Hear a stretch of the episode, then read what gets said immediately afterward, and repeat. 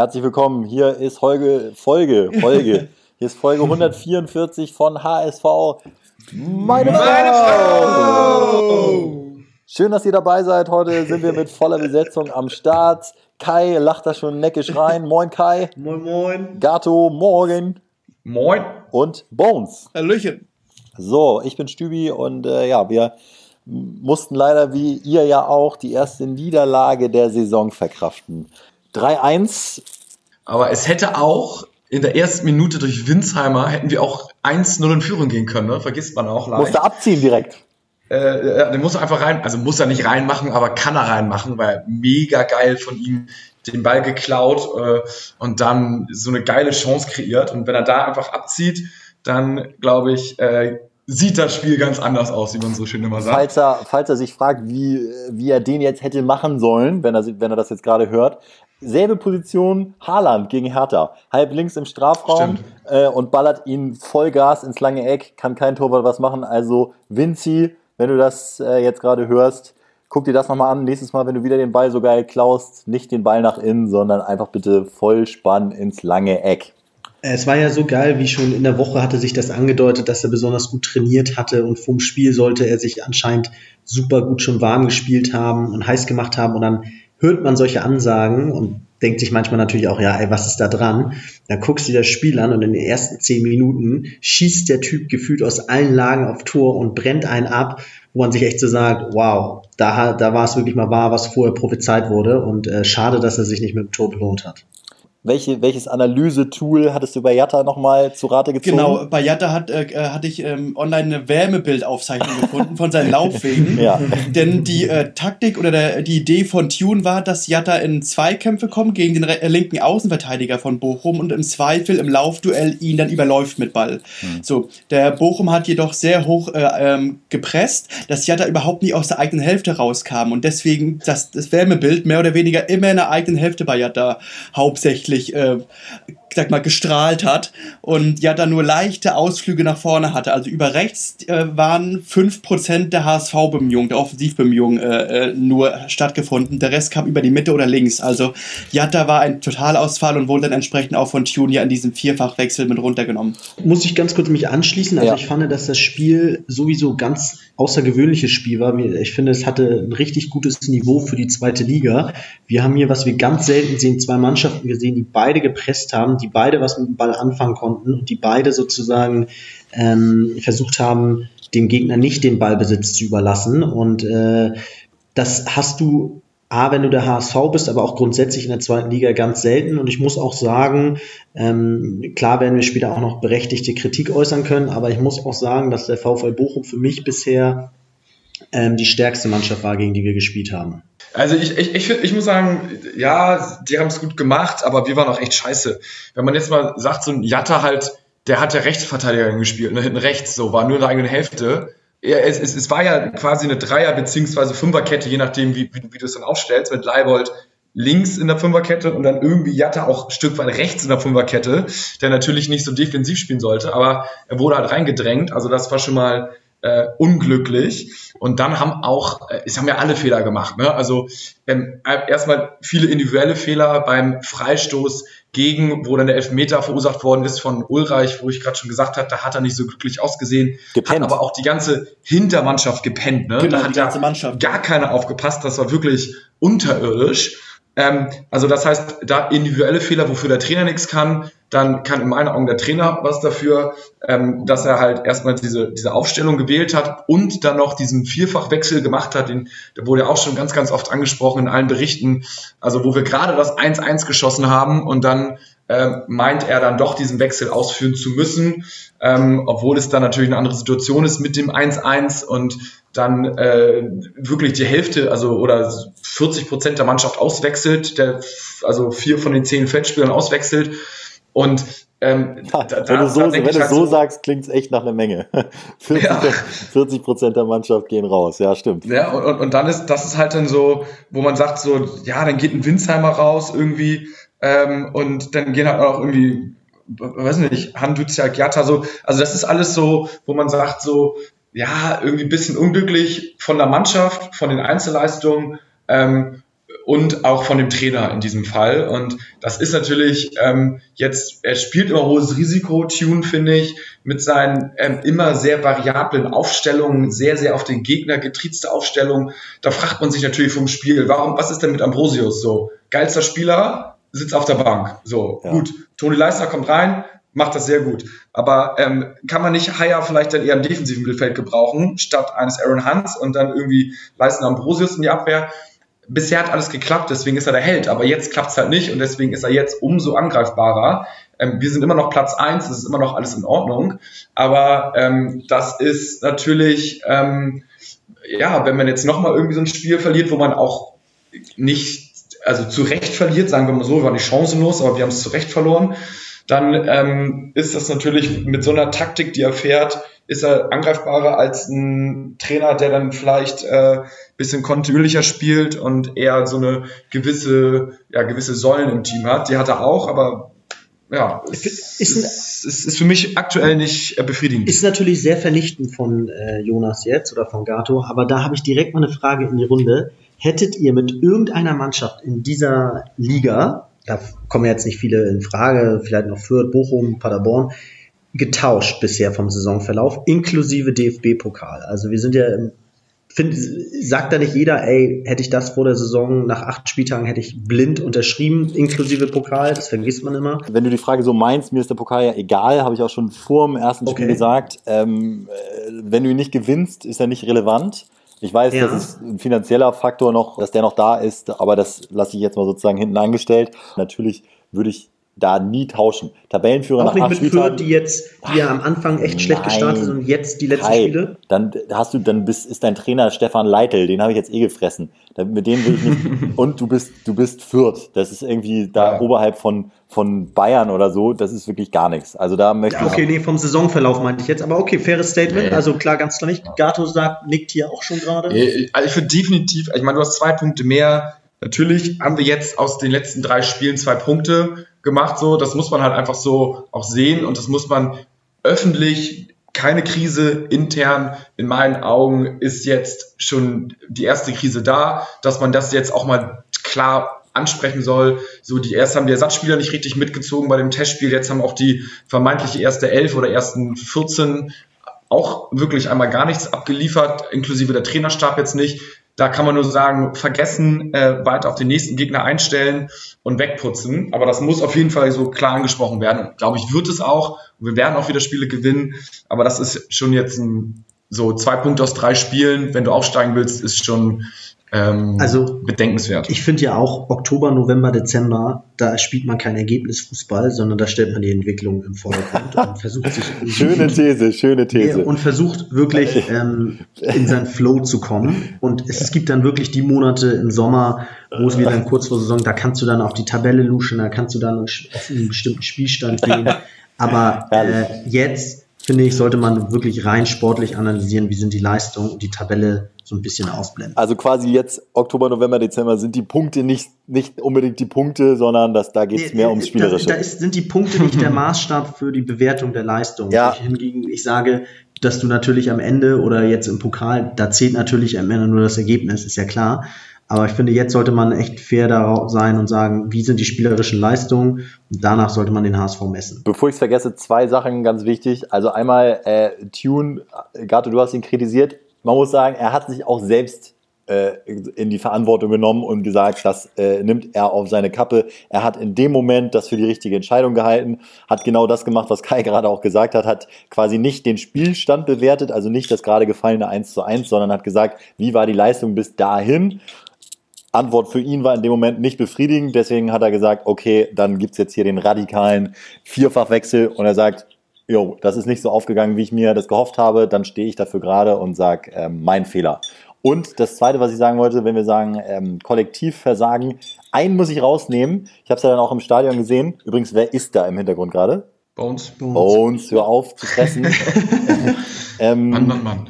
Und äh, einen wollte ich rausnehmen und das war Leistner äh, der für mich wirklich ein super Spiel gemacht hat. Da, da nervt mich dann mhm. wieder, dass der in allen Zeitschriften dann die, die kollektive 5 bekommt, die alle bekommen, weil der so eine Sicherheit bei hohen Bällen ausstrahlt. Also wenn, was wir die letzten Saisons immer bemängelt haben, wenn da eine hohe, äh, ein hoher Ball, ein hoher Verzweiflungsball äh, beim HSV reinkommt, achtet mal drauf, der kommt niemals auf den Boden. Leistner ist immer dran. Wenn der Stürmer gut ins Duell kommt, gewinnt es Leistner trotzdem, äh, ist körperlich vorne und kann auch den ersten Ball immer ganz gut spielen. Also Leistner nicht nur aufs Trikot, äh, wie wir schon zwei Folgen genannt haben, sondern Leistner auch wirklich die Verstärkung, finde ich, die man sich erhofft hat. Und den mit Ambrosius da hinten drin, das ist schon eine echt gute Mischung. Also den, den würde ich da wirklich bewusst rausnehmen.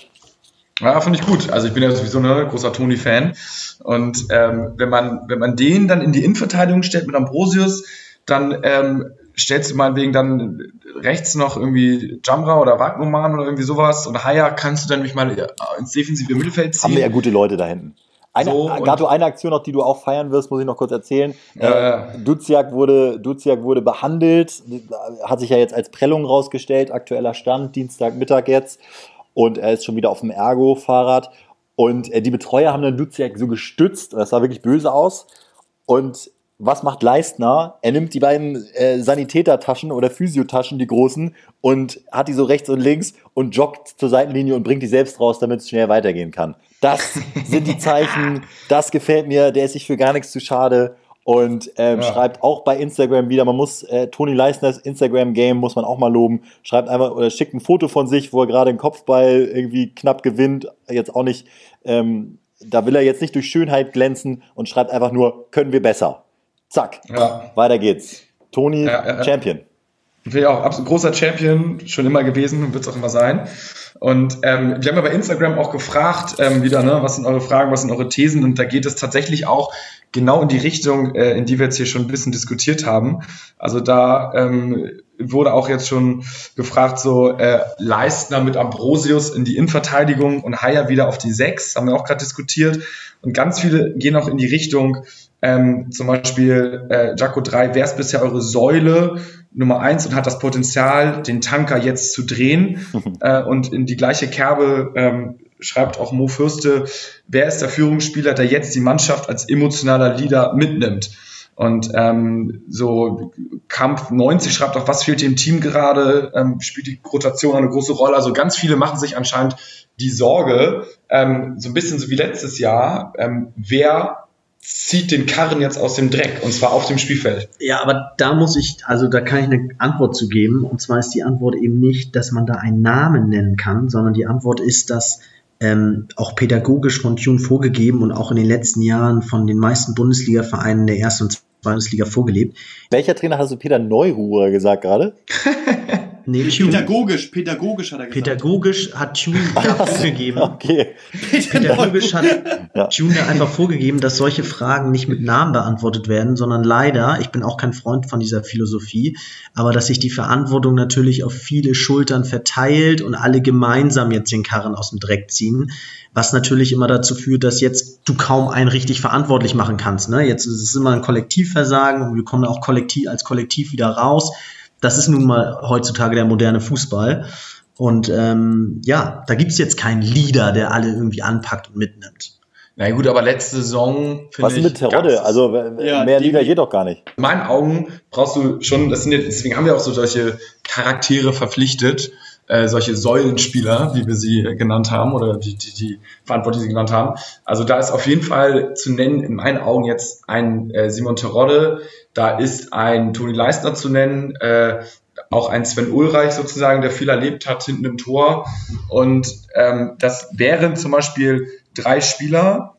Alle anderen, so ich sage jetzt so wie Leibold mit Aaron Hunt, mit Onana, ähm, Winsheimer, die sind alle alles gute Spieler, Ambrosius, Jamra, aber ich glaube, die, die gehen dann nicht voran, die spielen gut, die sollen auch gut spielen, aber ich glaube, du brauchst welche, die dann, die tatsächlich da vorangehen und so eine Art Captain-Rolle spielen. Ähm, Wenn es auch nicht einer ist, dann irgendwie zwei, drei. Aber ansonsten nervt mich das wie letztes Jahr. Da hatten wir gar keinen, der das machen konnte. Und dieses Jahr hast du wenigstens ein paar. Ja. Und von denen ähm, müssen wir es jetzt auch sehen. Terodde nimmt man so zur Kenntnis, aber den Elver macht ja. er auch schon wieder sowas von sicher.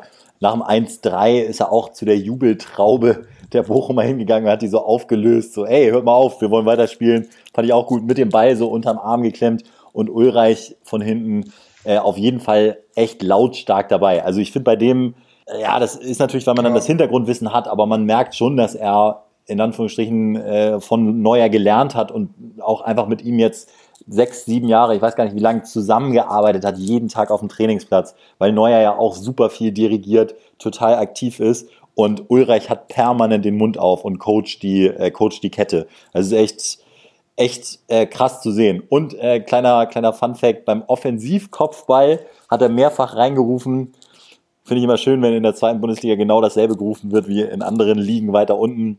Mit Überzeugung, Männer. Sowas kam da. ich muss sagen, Ulreich macht es gut und, und Terodde geht mit Leistung voran. Und ich, ich glaube schon, dass zum Beispiel Leibold viel macht jetzt als Captain. Ich glaube, dass er das schon sehr ernst nimmt, das Amt, und glaube ich, viele Gespräche führt. Ja, aber ich glaube, zum Beispiel auf dem Platz sieht man jetzt, also zumindest ich nicht so aktiv. Ähm, also er versucht Fußball zu spielen, das ist gut, aber er gibt jetzt nicht die großen Kommandos und ist ja jetzt nicht so der Leader sozusagen auf dem Platz, weil er hat natürlich aktuell erstmal genug zu tun, seine eigene Leistung zu bringen. Aber was ist bringt. für dich ein Leader? So ein Effe oder was? Oder was willst du denn sehen? Ja, sowas. Ja, also der, der halt sagt halt, der vorangeht, der Kommandos bringt, der die Leute halt auch mal nach dem Gegentor aufbaut, so wie so ein Simon Teroddes immer den Ball schnappt. Ähm, der sagt, wir machen das jetzt mal so und so oder ihr könnt euch jetzt an mich anlehnen, ich werde das jetzt schon mal richten, die nächsten zehn Minuten ja. und ähm, wo die dann halt auch an dem Spieler wachsen können und ich glaube, so ein Leihbot muss erstmal selber gucken, dass er ähm, alles klar bekommt. Und da können die jetzt nicht, der nimmt jetzt, der kann irgendwelche Spieler nicht zusätzlich noch aufpushen, geschweige denn die ganze Mannschaft. Jetzt muss man mal gucken, wie, wie sie dann damit jetzt umgehen. Ne? Also mhm. äh, Bones hat es ja auch in unsere Gruppe geschrieben, ja, die Dreierkette, die ist es auch nicht. Wo ich auch meinte, nee, also das ist, das ist mir dann zu pauschal, weil vorher haben wir die Dreierkette gefeiert wie sonst was, sondern das war vielleicht auch einfach mal ein schlechter Tag. Ja, das ja, war klar. von mir auch in dem Fall auch zu pauschaliert. Ne? Also äh, in dem Spiel fand, fand ich es äh, gegen vier Offensive war die Dreierkette äh, leider ähm, nicht, hat nicht gegriffen. Da, da ist natürlich was dran. Also Ulreich musste relativ häufig im Pressing den Ball dann rausbolzen. Ist auch eine Sache, die ich im Fußball nie ganz verstehen werde, warum, wenn, wenn alle zugestellt sind, warum man dann trotzdem kurz spielen muss und sich so in die Bedrängnis bringt. Könnt ihr mir das erklären? Ja. Oder? Also außer man ist Bayern München, ja. wo man das einfach perfekt beherrscht so und sich dadurch einen Vorteil erspielen kann. Also in der zweiten Liga würde ich sagen, echt so gib ihm. Hin, zurück, dann zurück zum Torwart und der schlägt ihn unkontrolliert kerzenmäßig irgendwie raus. Das ist ja die Konsequenz. Also wann ja. erlebt man das mal, dass wirklich dann, wenn wirklich vorne zwei an jedem Strafraumeck stehen und schon im, im Ausfallschritt da lauern, jetzt raufzugehen, wann ist das schon mal richtig gut gegangen? Also ja. selten, selten gesehen irgendwie. Ja. André aus Haha schreibt noch, wie viele Chancen bekommt Wood bitte noch? Ähm, Fehlpassform 1 zu 2 war die Krönung. Ähm, und da schreibt auch Leon Schulz 1996, Bobby Wood ist eigentlich gar nicht so schlecht. Saufen, bis der Bobby trifft. Aloha. man kann schon ein Trinkspiel draus machen. Da muss man seit zwei Jahren dann mächtig viel trinken. Äh, so lange hat er nicht getroffen. Aber es war, ähm, ich habe es mir auch notiert, ein unglücklicher Auftritt von Bobby, kann man mal so sagen. Und es ist so, dass es mich persönlich mittlerweile einfach nervt so. Also er macht irgendwie Fehler, er ist unsicher. Ich weiß nicht, ob im Training muss er irgendwie gut sein oder hinterher muss wirklich gar nichts anbieten. Es kann ja auch sein, dass er einfach dritter Stürmer ist, weil es gefühlt keinen vierten gibt so. Aber was da irgendwie los ist, das finde ich äh, bei Bobby auch skandalös. Ja, die, die, die Frage ist gerade, wie viele unglückliche Auftritte willst du ihm noch zugestehen? Ne? Weil ich fand, das ist jetzt schon der vierte oder fünfte in Folge, wo er da ja. nichts auf die Palette kriegt vorne. Ich, ich meine, er ist jetzt nicht völlig scheiße, aber er ist schon so.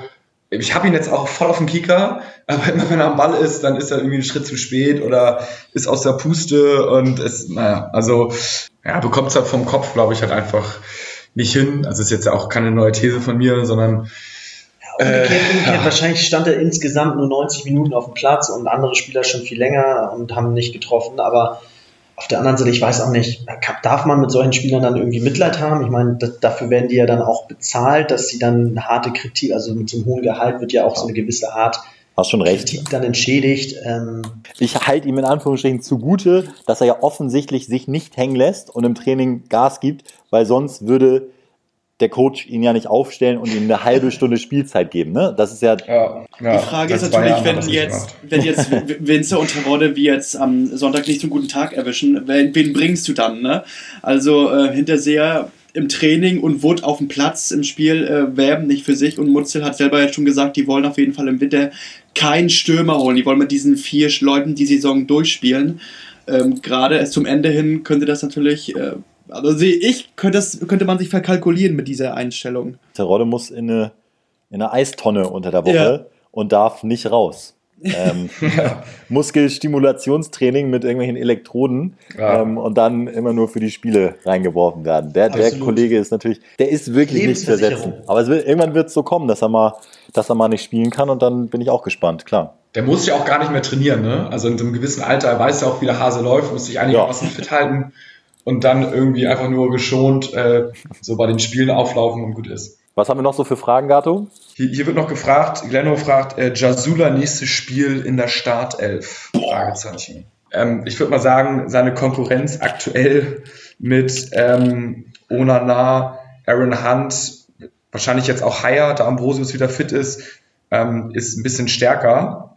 Also da würde ich ihn, ich würde, also so gern ich irgendwelche ähm, Säulenspieler spielen lassen würde, aktuell würde ich sagen, ist gut, ist er gut damit bedient, eingewechselt zu werden. Und ich würde jetzt in der Innenverteidigung auf Leisten Ambrosius setzen und auf der 6 irgendwie mit Onana und, und Haya und dann davor mit Duziak, das wäre so meine Traumaufstellung und da ist erstmal kein Platz für ihn. Einige von euch machen ja Gruppen-Listening hier bei HSV, meine Frau, und wenn ihr euch heute vorgenommen habt, beim Wort Säulenspieler immer einen kurzen zu nehmen, dann äh, viele kurze. Viele Säulen ab. Auch apropos viele Säulen, äh, Jaco 3 fragt, welche Maßnahmen würdet ihr jetzt als Trainer durchführen? Einmal Malle, um den Kopf frei zu bekommen. Wäre natürlich auch. Ach, mehr, mehr Vorschläge bringt Jaco nicht, ne? Nö. Nee. Malle. Viel, viel Malle und viel Säulen. Also er hat es verstanden anscheinend. Wirklich gespannt auf die, auf die Reaktion auf dieses Spiel. Ich finde, das, das zählt dann so ein bisschen, weil das schlechte Spiel, das muss man tatsächlich mal allen zugestehen, da hat ja jetzt auch, äh, Onana hat ja auch schlecht gespielt zum Beispiel, der ja äh, mm. die ganze Saison überragend war. Äh, ich fand auch Jamra nicht gut, ganz viele ja, Bälle Jamra verloren, äh, hat, hat wirklich ganz häufig so die falsche Entscheidung getroffen, wo er sonst immer das Richtige gemacht hat, wo er, wenn er entschieden hat, spiele ich jetzt zum Torwart zurück oder drehe ich ein und gehe und habe damit einen schönen Raumgewinn, hat er sich immer für das Falsche sozusagen entschieden. Und das sind ja Jungs, die sind ja eigentlich in super Form. Wenn dann irgendwie alle einen schlechten Tag haben, dann verlierst du halt gegen eine ganz gute Zweitligamannschaft wie Bochum. Ah. Nächstes Spiel ist halt entscheidend. Reaktion jetzt. Gegen wen geht's als nächstes überhaupt? Gegen Heidenheim. Heidenheim auswärts. Oh. Die haben sich auch wieder ja, gefangen, jetzt in, äh, in Kiel noch ein 0-2 aufgeholt in der ähm, 90. und 94. Die sind jetzt langsam auch in der Saison angekommen. Aber ich bin da so ein bisschen bei Stübi. Man darf jetzt irgendwie, finde ich, nicht sagen, ja, wir haben eine Krise und im Moment läuft nichts, sondern man da, damit, also mit dieser Erkenntnis wird man, glaube ich, nicht äh, äh, selbstbewusst ins Spiel gegen Heidenheim gehen, sondern man muss sich sagen, dass wir immerhin da als Tabellenführer hinfahren und äh, äh, jeder jetzt auch mal wieder auf den Boden kommen muss und man dankbar sein kann, dass man überhaupt in dieser Tabellensituation steckt. Und äh, ich glaube, dass man so schon eher was in Heidenheim mitnimmt. Mutzel hat es ganz gut gesagt, wir schweben nicht über den Dingen. Ja, genau. Irgendwie man muss sich man muss sich von diesem Gedanken trennen, dass wir jetzt irgendwie durch die zweite Liga durchmarschieren. Leider. Ich hatte es ja gehofft, ne? Ich hatte gehofft, wie Arsenal 2004 genau. ohne Niederlage dachte ich, kommen wir da durch, aber genau. Äh, ja, gut. Ist ja ein geiler Gedanke, aber das, ja. dann darf man nicht enttäuscht sein, wenn es eben nicht passiert. Ne? Kleiner Fun-Fact: ja. äh, Was denkt ihr, wie viele Punkte hatte der HSV im letzten Jahr zu diesem Zeitpunkt? Ähm, jetzt haben wir 17, ne? Ich würde ja. sagen, dann hatten wir damals so 18? 15. nee, letztes Jahr, glaube ich, auch mit vier Siegen und einem Unentschieden gestartet. Ähm, wir waren auf jeden Fall gut, ja. Ja, ja. Und dann ja, ich würde wahrscheinlich auch 17 bei uns, oder? Hatten wir auch 17, genau. Fünf Siege, zwei Unentschieden, eine Niederlage. Waren Ach. Zweiter, weil der VfB mit drei Punkten vorne war. Äh, also die sind ja jetzt weg. Aber die Statistik ist genau die gleiche wie im letzten Jahr. Dann haben wir den VfB 6-2 geschlagen. Genau, und dann kam die Winterkrise. Hm. Die, die, berühmte Winterkrise. Aber dank Kai, das ist ja das, das Learning jetzt auch für euch. Oktober, November, Dezember. da wird eigentlich nicht unbedingt auf Punkte geachtet.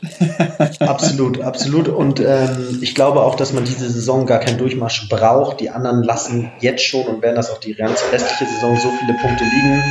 Äh, insofern cool bleiben. Erstmal was ausdrucken da jetzt bei euch, ne? Ja, ja wird schon wieder gedruckt. Kann man nicht einmal nur einen Podcast aufnehmen. Ja, für mich jetzt vorerst die letzte Folge. Ich habe mir da länger schon mal ein bisschen Gedanken gemacht und es ist einfach für mich schwierig, um es mal vorsichtig zu formulieren, einfach so einen Podcast zu machen, der ja davon lebt, dass man sagt, was man will und gleichzeitig beim HSV zu arbeiten. Ich glaube, das könnt ihr alle so ein bisschen nachvollziehen. Jetzt fällt natürlich unser Top, Top Moderator Stübi weg. Äh, vorerst zumindestens, äh, falls ihr da irgendwie Ersatz habt oder irgendwie eine Idee habt, äh, wie man das, warum auch immer, irgendwie aufziehen könnte. Wäre wär cool und wäre vor allem ja schade, wenn es äh, komplett wegfallen würde. Ja, es ist ja eine ähm, geile, es ist ja eine geile Community, ne? Also ja. wir, wir, wir äh, sind, sind mittlerweile irgendwie 10.000 Leute oder so. Vielleicht noch an Günther Jauch oder Johannes ja. Kerner, wenn ihr euch, äh, äh, wenn ihr Bock habt, ihr könnt Stübi ersetzen. Ja, ich meine, das ist immerhin der größte Fan-Podcast Europas. HSV-Fan-Podcast ja. der Welt. All time. Unser Motto ist. Der größte HSV-Fan-Podcast der Welt. Das ist Gut. Erstmal aufsteigen jetzt, ne? Nur der HSV. Ciao, ciao. Ciao, ciao. Ciao, ciao.